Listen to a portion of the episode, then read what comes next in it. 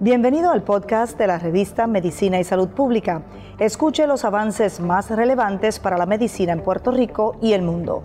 Si desea ver este podcast en vídeo, puede hacerlo en nuestro canal de YouTube Revista MSP.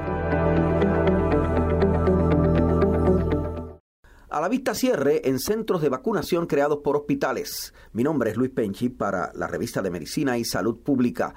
El presidente de la Asociación de Hospitales de Puerto Rico, Jaime Pla, reconoció que habrá centros de vacunación creados por el grupo de hospitales del país que serán cerrados porque no se están utilizando. No ha habido la frecuencia de la vacunación. Los centros de vacunación porque pensaban que era donde mejor se podía vacunar y, y definitivamente eh, pues entonces 60 hospitales abrieron sus centros de vacunación para poder asistir al gobierno en este proyecto.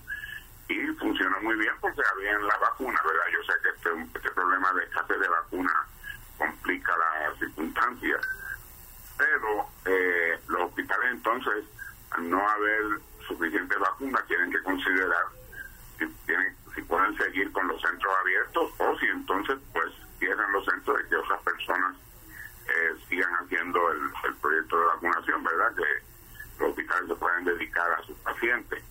Eh, y es importante que los hospitales habían un centro de vacunaciones grandes, de, donde están eh, trabajando 10, 15 enfermeras. Y usted lo que está planteando es que, que ustedes han tenido que montar una infraestructura para esta operación que ahora no está resultando y eso qué implicación tiene que tendrían que despedir a esas enfermeras por ejemplo no, no hay que despedirlas, pero hay que, hay que, hay que regresarlas al trabajo que estaban haciendo antes, que es trabajo con los pacientes.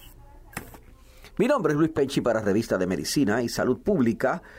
Somos ciencia y la ciencia es noticia.